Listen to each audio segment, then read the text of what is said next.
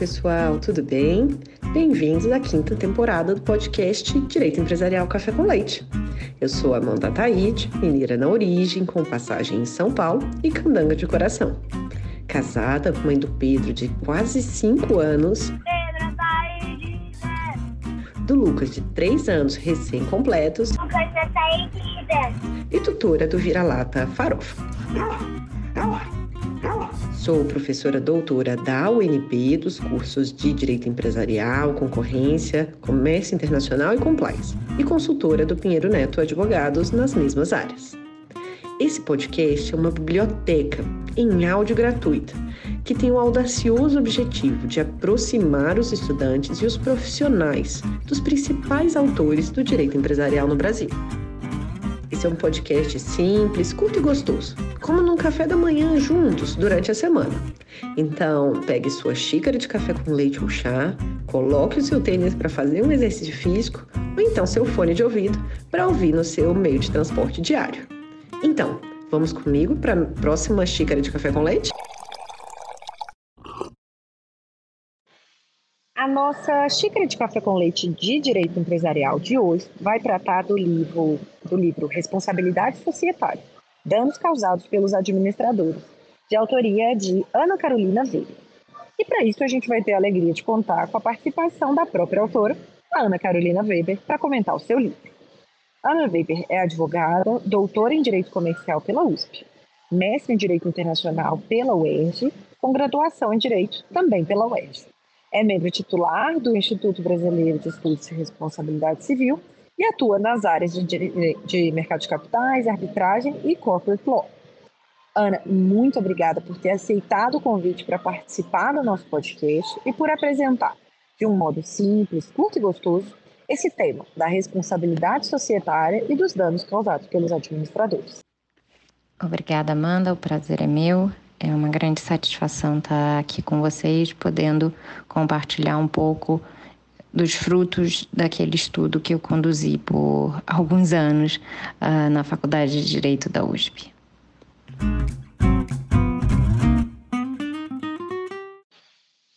Ana, conta pra gente como que foi o contexto da redação desse livro, a sua, o contexto acadêmico que você estava vivendo né, nessa redação, como que foi o processo de escrita? Como que foi a escolha do tema de responsabilidade societária e de danos causados para os administradores? Conta para a gente um pouquinho, então, do contexto, da parte que a gente tipicamente não enxerga das obras.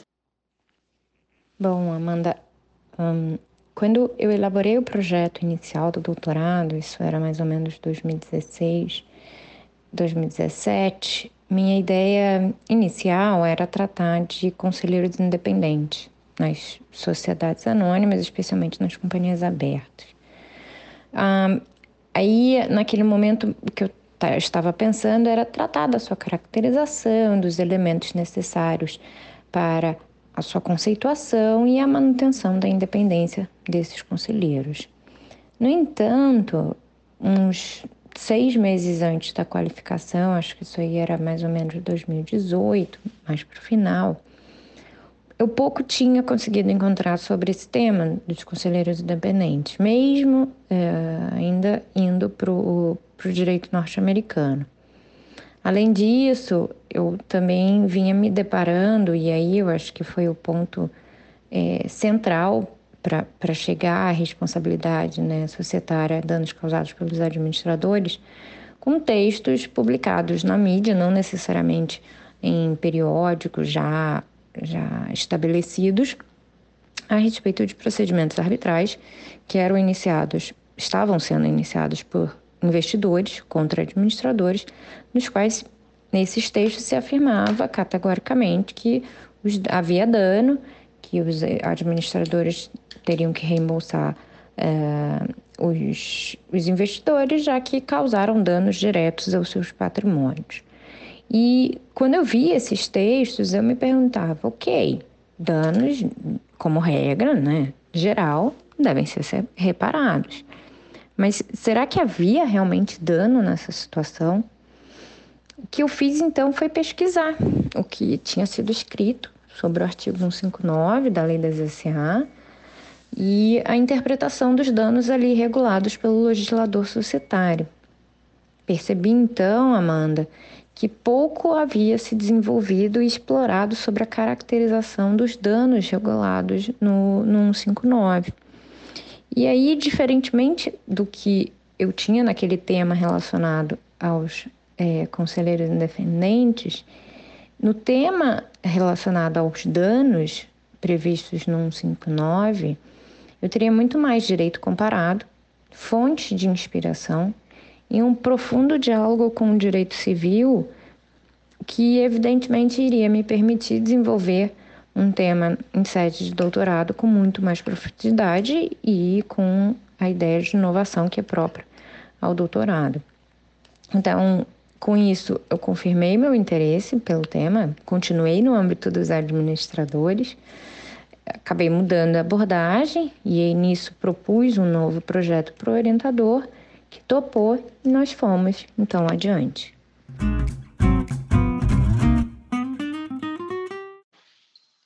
Então, agora que a gente entendeu o contexto, vamos para o capítulo 1.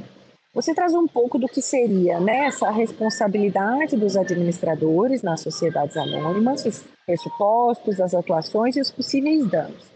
Como que você resumiria uh, esse primeiro capítulo para os nossos ouvintes poderem entender quais são as principais questões que surgem é, sobre o tema de responsabilidade dos administradores nas SAs?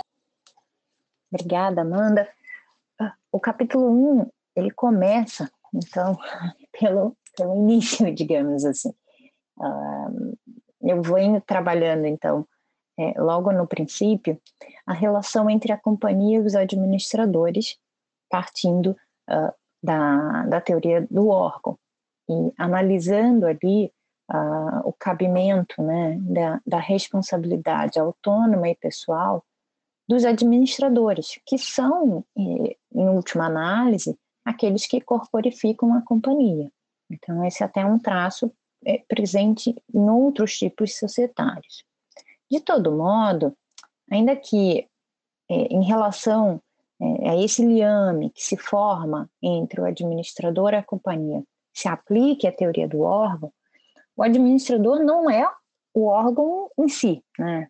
na, na, na, na acepção do verbo ser, mas o administrador é aquele que exerce e desempenha as funções em benefício da companhia.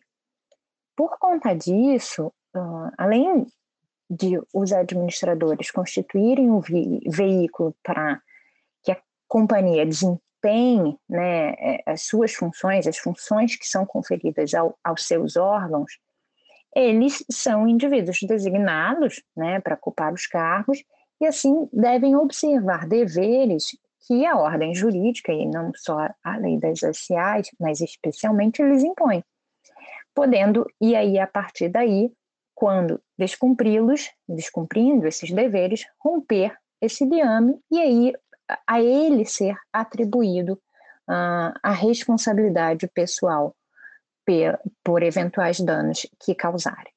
No fundo, uh, como regra, como a gente sabe, é, os atos pela teoria do órgão, né, é, dos administradores são imputados à companhia. Mas no momento em que eles praticam determinados atos e ultrapassam é, os limites dos chamados atos regulares de gestão, uh, eles deixam os administradores né, de desempenhar as obrigações que lhes cabem no exercício do cargo, perdão, e passam assim a atuar como uma parte autônoma e distinta da companhia, a qual é, o legislador vai então atribuir a responsabilidade pelos danos.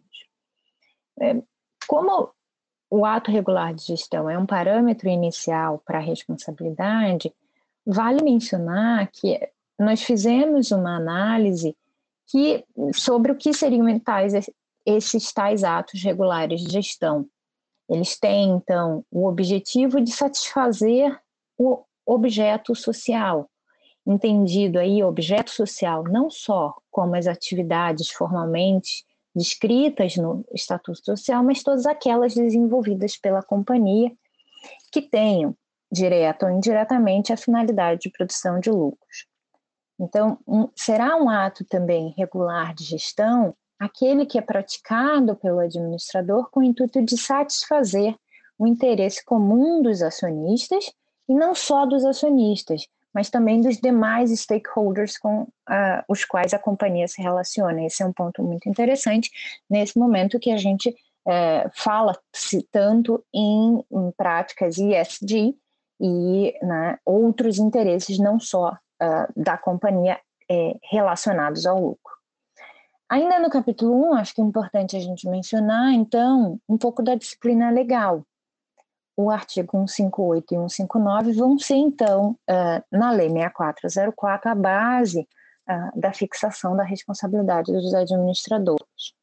O artigo 158 tem, então, o fundamento né, da responsabilidade, digamos, societária dos administradores das companhias, e esse artigo, ele consagra o quê? Ele diz o seguinte, o administrador ele vai poder responder, ele responderá com seus próprios bens, com seu patrimônio pessoal, pelos prejuízos que causar à companhia ou aos acionistas quando no exercício do cargo atuar dentro de suas atribuições ou poderes, mas com culpa ou dolo, ou com violação da lei ou estatuto.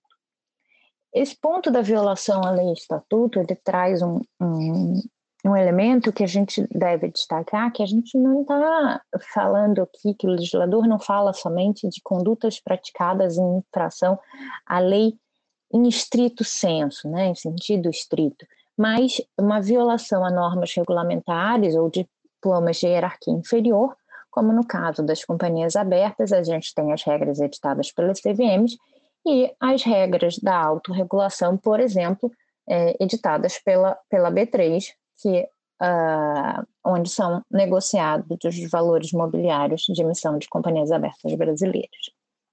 Em complementação a 158, o artigo 159 da Lei das SA, ele dispõe, em certa medida, sobre os danos que podem decorrer da atuação dos administradores, e, a meu ver, considerando as peculiaridades das sociedades anônimas, e tendo em vista que os atos lesivos podem atingir de uma forma diferenciada o patrimônio da companhia e o patrimônio dos acionistas.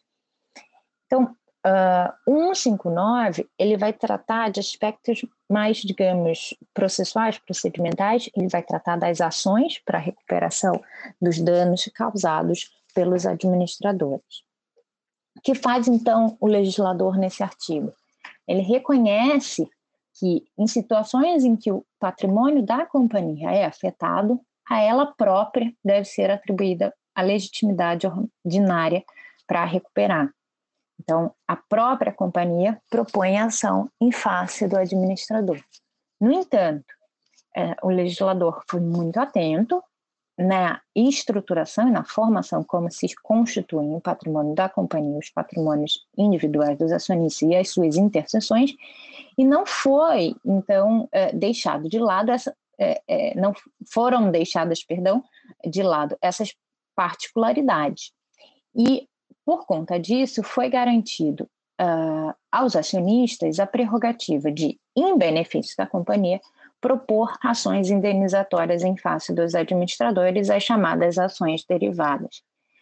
Reconhecendo que, portanto, muitas vezes o dano é, causado à companhia, ele poderá ter efeitos indiretos no patrimônio individual do acionista. Mas, ao mesmo tempo, reconhece-se ali no artigo 159 o direito do, de os acionistas proporem ações em nome e em benefício próprio, com o intuito de responsabilizar os administradores, porque em algumas situações o ato praticado pela administração com culpa ou dolo ou infração à lei ou estatuto poderá causar danos diretos ao patrimônio é, do acionista. Bom, uma forma bem resumida, é, seriam esses os principais pontos aí do capítulo 1.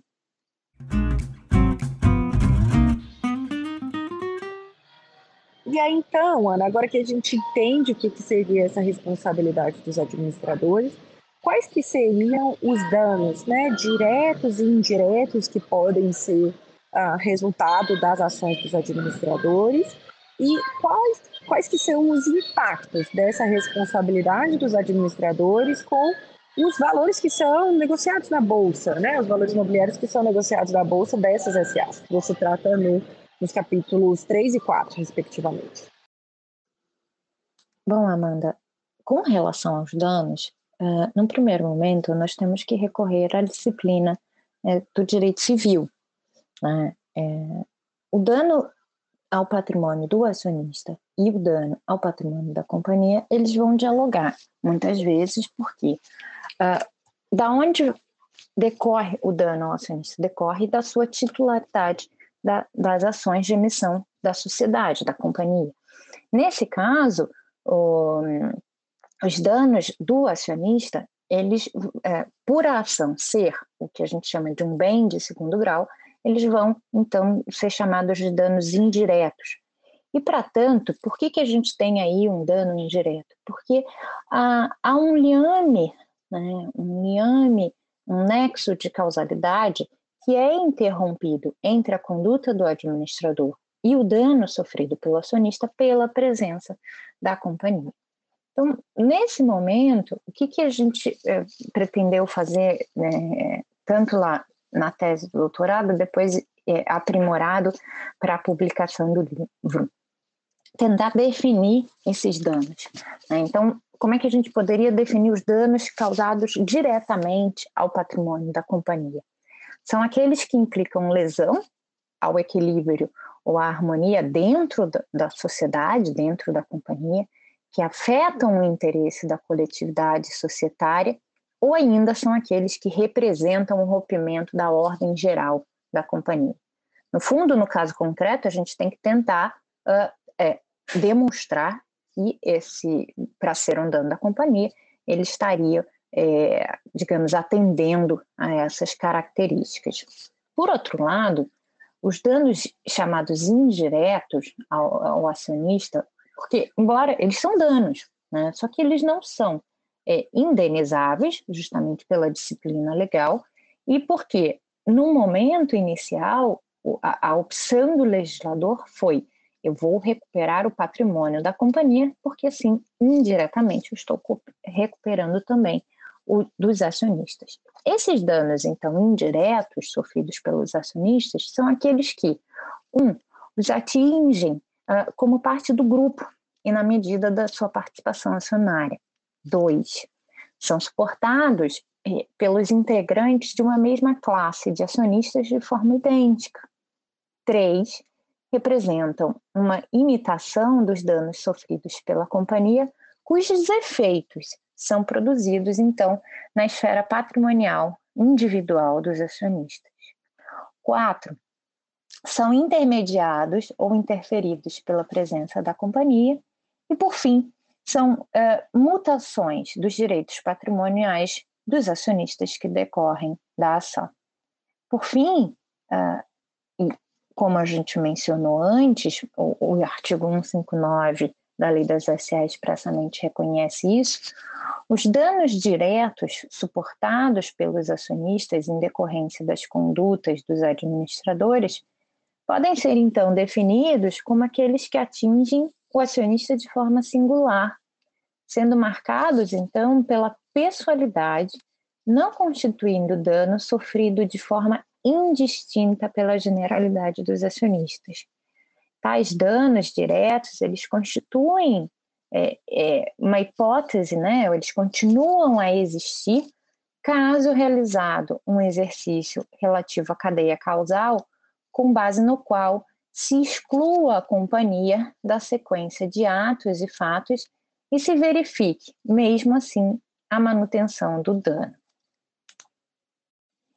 Em relação ao aspecto né, da negociação das ações em bolsa, é, como é que a gente analisaria esses danos, eventuais danos diretos ou indiretos, né, uma oscilação da cotação ser caracterizada como um, dano direto ou indireto recuperável aí pelo acionista em face do administrador, acho que algumas, uh, digamos assim, é, premissas devem ser consideradas para uma eventual é, análise a respeito da responsabilidade e imposição do dever de indenizar ao administrador. Primeiro deles, prime, perdão, a primeira delas, o mercado de capitais, em especial o secundário, né, uh, é intrinsecamente marcado pela presença de risco. Fatos e circunstâncias que, de um momento para o outro, podem sim, e a gente sabe muito bem disso aqui no nosso mercado brasileiro, provocar o aumento ou a redução brusca da cotação de determinado valor mobiliário. Além disso, um outro ponto que deve ser considerado que a constante mutação e a, com a caracterização como referência e reflexo do preço praticado nas ordens de compra e venda demonstram que a cotação da ação em bolsa, por ela própria, ela não gosta, não goza de certeza e também ela não consubstancia a alteração patrimonial necessária para que seja caracterizado um dano. Além disso, se a gente for por uma perspectiva dos efeitos patrimoniais né, de um, uma conduta e a necessária certeza do dano, é, somente seria possível pensarmos eventualmente em uma indenização no momento em que há uma alienação das ações adquiridas em bolsa de valores, na medida em que a gente tenha a materialização desse dano. Além disso, uh, o valor de negociação em bolsa de uma ação, é, ainda que ele seja, possa ser determinado com base em diferentes fatores, uh, para que a gente é, imponha o dever de indenizar ao administrador por aquela conduta, a gente necessariamente vai ter que trabalhar o elemento do nexo de causalidade, fazendo um diálogo aí com a disciplina do direito civil, a fim de identificar se, digamos, aquela conduta do administrador efetivamente foi determinante né, na fixação, uh, por exemplo, de um preço de venda de uma ação, né, e, consequentemente, de um eventual dano aí é, materializado.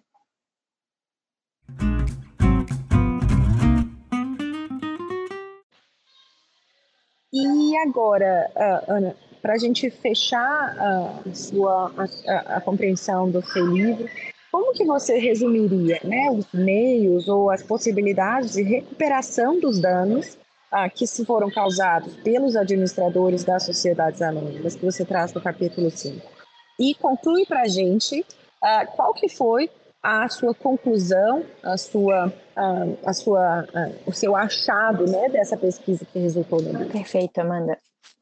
Esse é um tema que vem a, parte da, né, de como recuperar os eventuais danos, embora a gente já tenha mencionado aqui que o artigo 159 trata das modalidades de ação, ações uh, que podem ser propostas em face do administrador, nós temos uma discussão, digamos assim, acho que nos últimos cinco anos, mais, é, mais forte no âmbito é, do mercado de capitais brasileiro, e especialmente capitaneada ali pela CVM, com eventuais parcerias com a OCDE, desenvolvimento de relatórios, a respeito do chamado enforcement privado. Então, a gente já tem ali nessas ações iniciadas por particulares, privados pelos acionistas, uh, alguns questionamentos a respeito um, da efetividade dessas ações, de incentivos que deveriam ser dados ou não.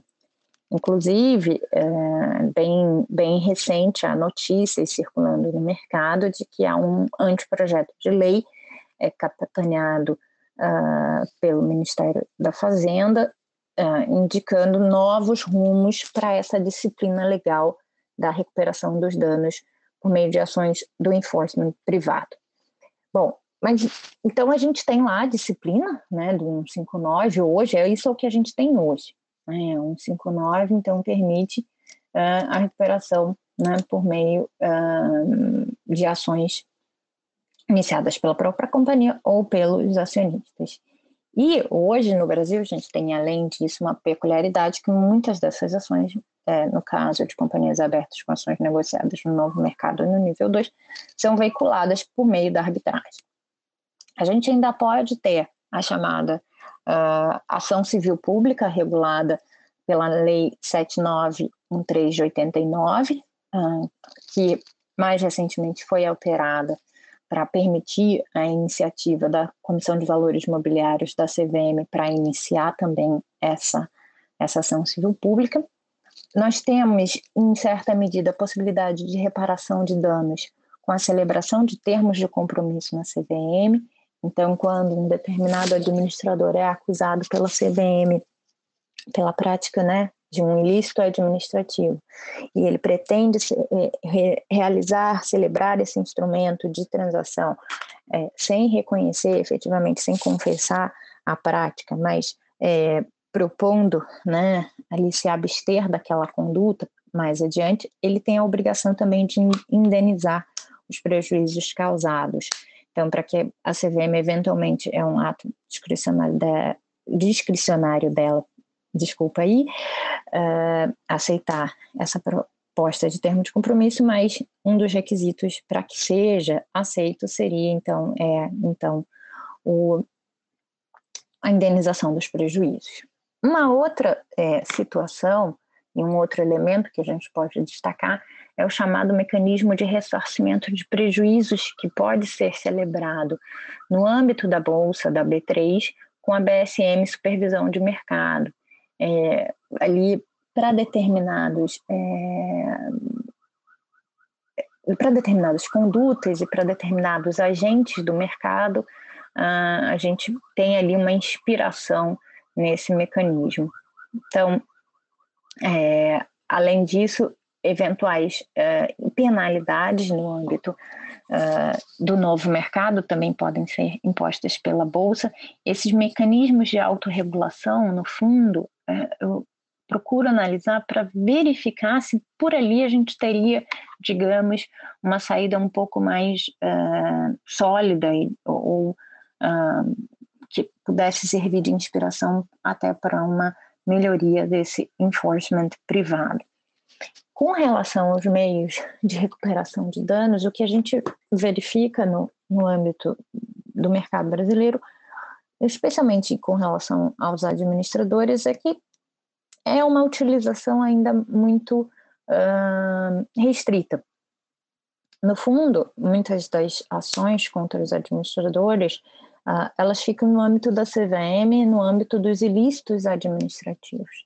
A recuperação dos danos em si uh, seja porque o 159 é, não prevê um incentivo financeiro para a propositura de ações de responsabilidade, seja porque a disciplina da Lei 7913 não, não, não trata de uma legitimidade do acionista para uma ação coletiva, é, ainda temos, é, não temos, assim, digamos, um, um, um, grande número de ações ou de procedimentos arbitrais uh, iniciadas em face de, de administradores, tal como em comparação, por exemplo, com outros sistemas como o norte-americano.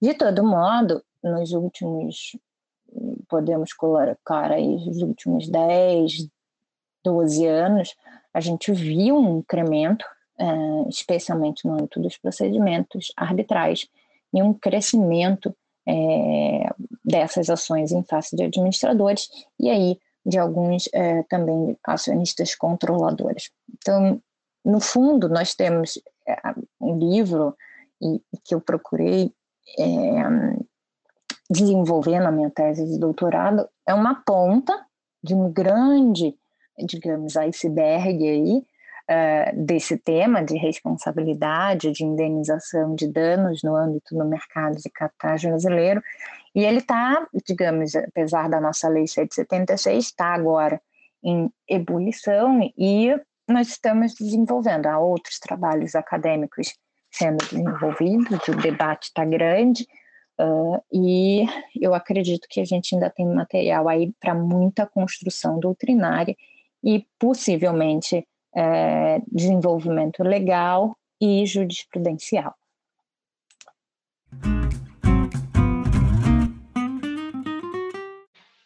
Diana, agora conta pra gente um pouquinho sobre né, a sua trajetória, como que foi, qual que foi, ou quais que foram, ou um dos principais nãos que você teve na sua trajetória até agora?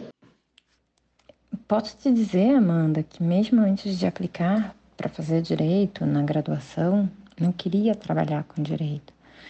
É, no terceiro período da faculdade, eu fiz direito na UERJ, né, como você pontuou, eu consegui ser alocada em um grupo de estudos de arbitragem internacional. Ali era a iniciação científica.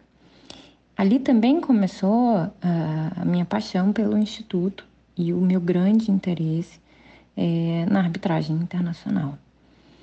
Ainda que eu estudasse, isso aí era início dos anos 2000, a arbitragem, 2004, 2005, que era a época que eu me formei, ainda era muito incipiente no Brasil. A arbitragem acabei é, seguindo a rota de muitos é, bacharéis em direito, fiz concurso. Naquele momento eu fiz concurso para técnico judiciário da Justiça Federal e fiquei na Justiça Federal por quase quatro anos. Isso em torno de 2008, estava terminando o mestrado e fui passar, então tirei uma licença, passei seis meses nos Estados Unidos fazendo um visiting research e lá eu tive muito contato com direito societário e com arbitragem. Então, quando eu voltei, eu então pedi exoneração da Justiça Federal e é, fui tentar a vida num escritório de advocacia, realmente buscando trabalhar com arbitragem, direito societário. E eu consegui.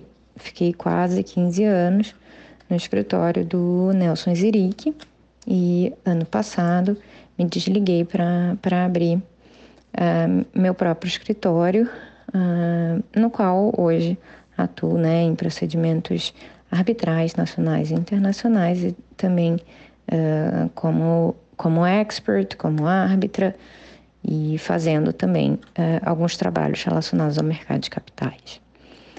Pois bem, é, então parece que eu uh, só recebi sims na minha vida profissional, mas na verdade não. Ao longo da vida profissional a gente leva, acho que muito mais nãos do que sim.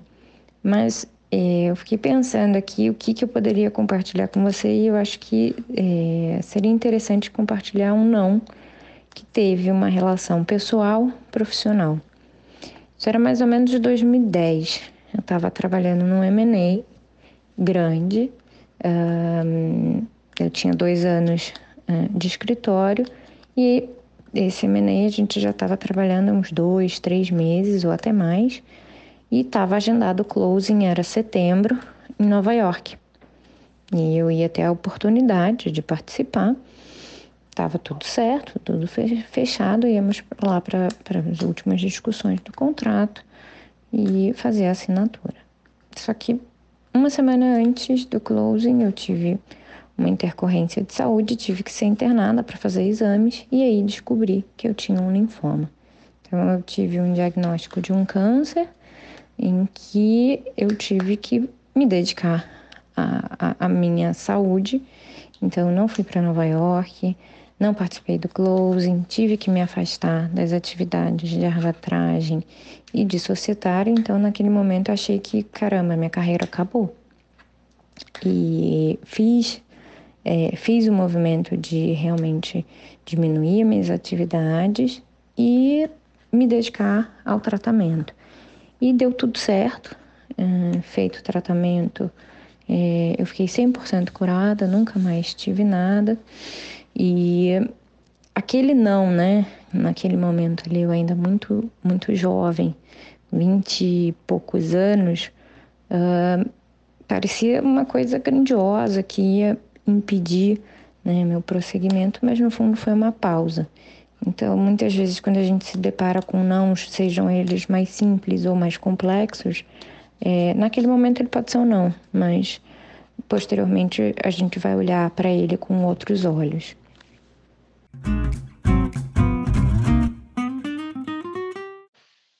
E por fim, conta pra gente, Ana, como que você acaba se mantendo atualizada. Você atua, né, tanto na parte profissional, tem também ah, uma perspectiva acadêmica forte. Como que você ah, consegue conciliar ambas as atividades e manter-se atualizada Bom, a atualização ela é um processo constante. Né? Então depende muito também das áreas que a gente atua. A gente não, não consegue ficar atualizada em tudo de tudo. Uh, por isso, as minhas áreas de atuação, que são arbitragem, mercado de capitais e direito societário, eu tenho, primeiro, no dia a dia, leitura de periódicos, né, de jornais especializados, uh, algumas revistas também especializadas nesses temas, acompanhamento, por exemplo, uh, por blogs especializados, há um na área de uh, arbitragem que chama Clover Arbitration Blog, que traz inspiração internacional para gente, uh, participação de grupos, de grupos de estudo. hoje, por exemplo, estou integrando um grupo que está estudando a resolução nova da CVM sobre fundos de investimento. Um, além disso, é importante. Eu posso dizer que, evidentemente, o, o, o, estudante de direito não vai ter isso, mas a aquisição de, de obras, né, e pelo menos o acompanhamento daquelas obras que estão sendo lançadas no mercado, para constar os índices no primeiro momento e aí, em sequência, naquilo que te interessa, ler aqueles artigos. É, essa atualização ela é necessária, no, né, estar em contato com o que mais recentemente tem sido produzido, isso no âmbito né, interno.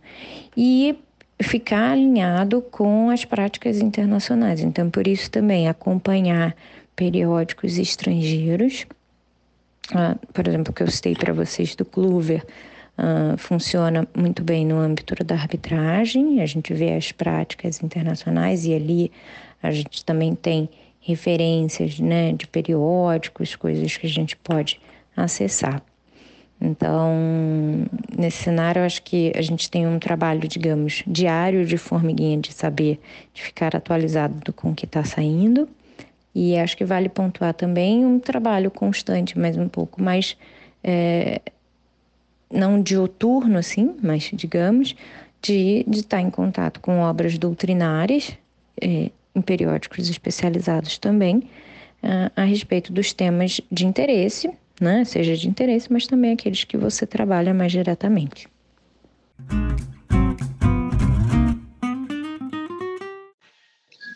Ana, muitíssimo obrigada pela sua participação. Uma alegria aprender com a sua pesquisa e com seu livro. Até a próxima.